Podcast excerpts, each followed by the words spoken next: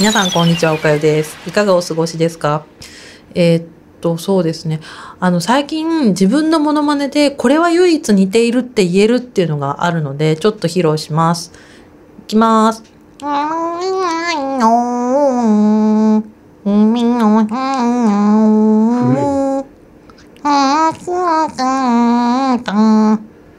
初めてのチューでした。今日はこんなところで始めたいと思います。おかゆです。でですね、最初にコロスケの歌を歌っときながらなんだよと思うかもしれないんですけど、ディズニーランドに今度行くんですね。なんで、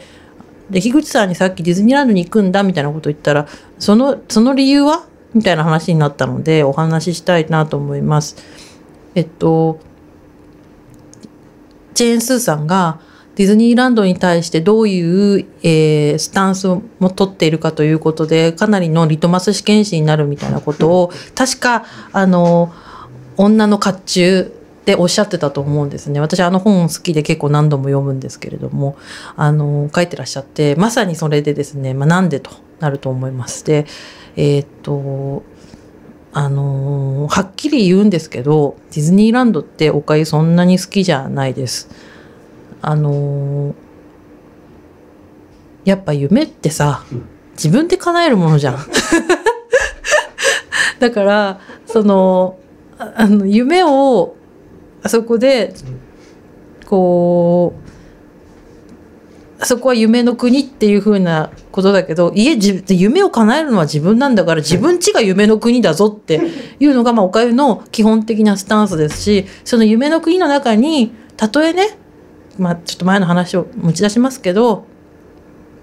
グレート無体にならなきゃいけない時があっても、それはそういうことをやってても掴み、掴んでいくものが幸、その、幸せってそういうことじゃないとかじゃなくて、あの、掴んでいって、もうその、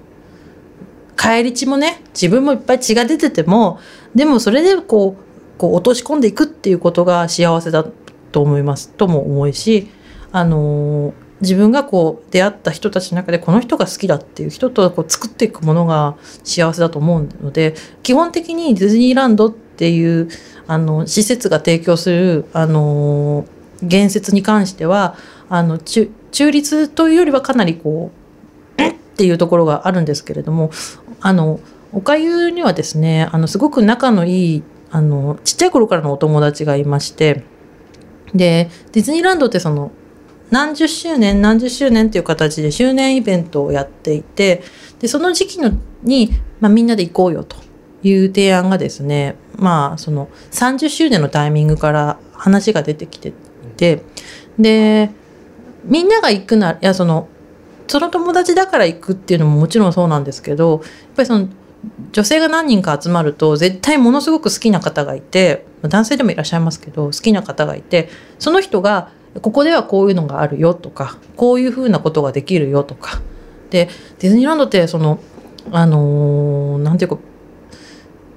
きとか嫌いとかをちょっと置いといてそのビジネスとしてすごくビジネスモデルが確立されているなと思う部分が多くて例えばその IT っていうのとそのディズニーランドっていうものを結びつけるとどういうサービスが提供できてどういうふうにそのお客顧客満足度を高められるかみたいな。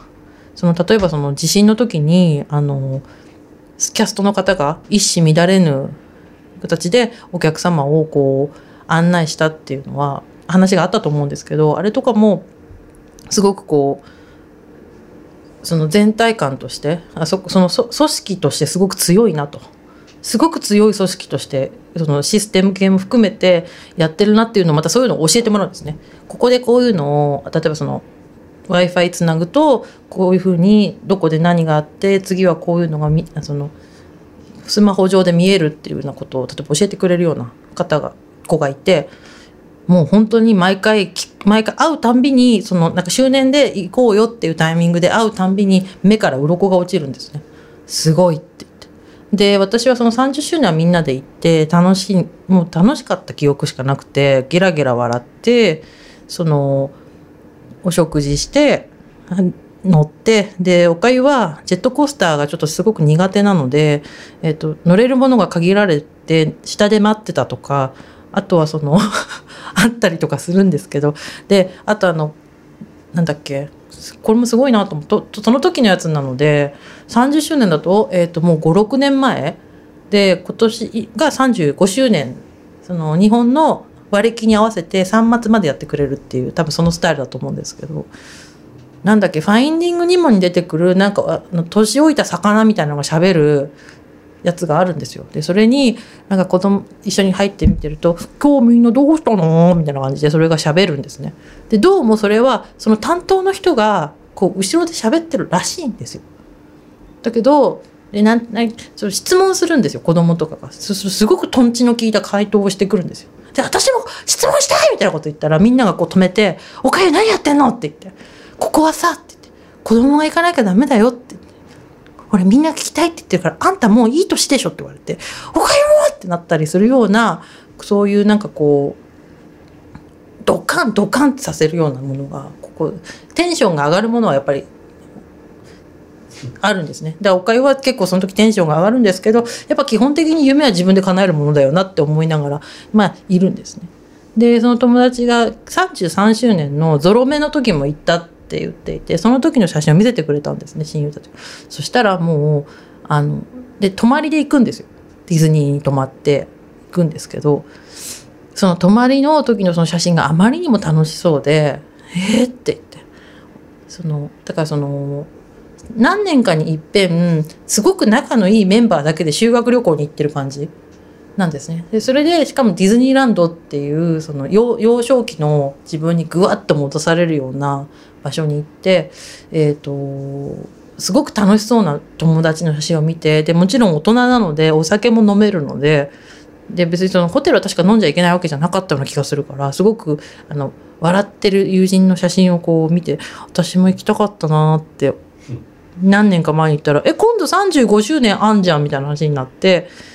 行くんですね。であのー、すごく楽しみです。で今年もですねぜひ行ってまたディズニーのすごいところをたくさん見たいなと思います。で前回行った時はあのえ今エレクトリカルパレードっていうのか分かんないんですけどあのパレードを見ててですね夜パレードをみんなで見てたんですね。であのー、夜のパレードだと服が光るんですよ電飾がついてて。で「おかゆほら綺麗だよ」とか言われて「超かわいい」とか言って「ああなんとかが来た」とか言ってみんなワクワクしてるんですけどその時おかゆが頭の中で考えていたのは「あれ?」って思ってぼーっと考えてあの当時一番プロレス熱が高い時だったのであのジェリコっていうクリス・ジェリコっていうもう日本だとライオンハートだったかな。まあ、ちょっと忘れちゃったんですけど日本でもすごく活躍して WWE でも活躍してっていうあのもちろん今も活躍されてる選手がいるんですけどジェリコは登場する時にあの革ジャンっていうかまあまあまあまあちょっとそういう革かどうかわかんないですけどジャンパーを着ててそれが電飾が全部ついてキラキラ光るんですよ。でジェリコのその電飾がついてるジャンパーってこの辺なんか腰の後ろあたりにリモコンがついてて多分それをピッて押すと真っ暗の中でその電飾だけがファーって光って「ジェリコだ!」みたいになるっていうその服を着てらっしゃるんですけどあのジェリコの服は500万するっていう噂を聞いてですね。ってことはさってエレクトリカルパレードってもうそのジェリコが着てたのの3倍ぐらいが1人でそれが何人もいるからつまり5315であれが1500万でってことはそれが1500万が10人ぐらいいるから1億5000万でとかっていうのをずっと計算しててエレクトリカルパレードって超お金かかってんだねって言ってじゃあちょっと待ってとかってディズニーランドの1日の来場者数が何人だからっていう計算をずっと一人で言って1日の総額のないくらなななんか何十億とかってなったんですよ自分の計算して。大体みんなこれぐらい買い物するからその中の人たちがいくら使うと仮定してとかって計算して「えディズニーランドの日照ってさ」とか「え何？そのなんか100億とか200億とか300億とかでそれをその社員と施設の運営費にかけるとしたらいくらねあの いくら上がりが出るのかなっていうのを考えて電卓叩いてたら友達に「何してんの?」かいちゃんって言われて。いや今とにかくジェリコの計算で言ったらあれ1,000ジェリコぐらいあるからみたいなこと言ったら「ねえ」とか言っ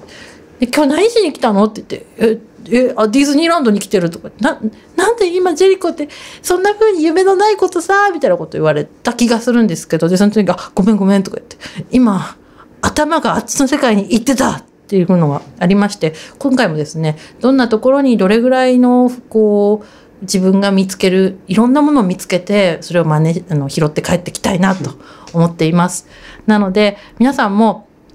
その心一緒にいていつでもこうなんていうのかなあの精神的に裸でいられる相手っていうのがいらっしゃると思うのでそういう人の前でそういう人とどっかに行こうよっていうのがあったらぜひ行った方がいいんじゃないかなと思います。えー、とそれではのもう少ししたら、うん、春かななったらその、えっ、とおかゆがあのディズニーランドに行った話っていうのができたらいいなと思います。それでは皆さんごきげんよう。さようなら。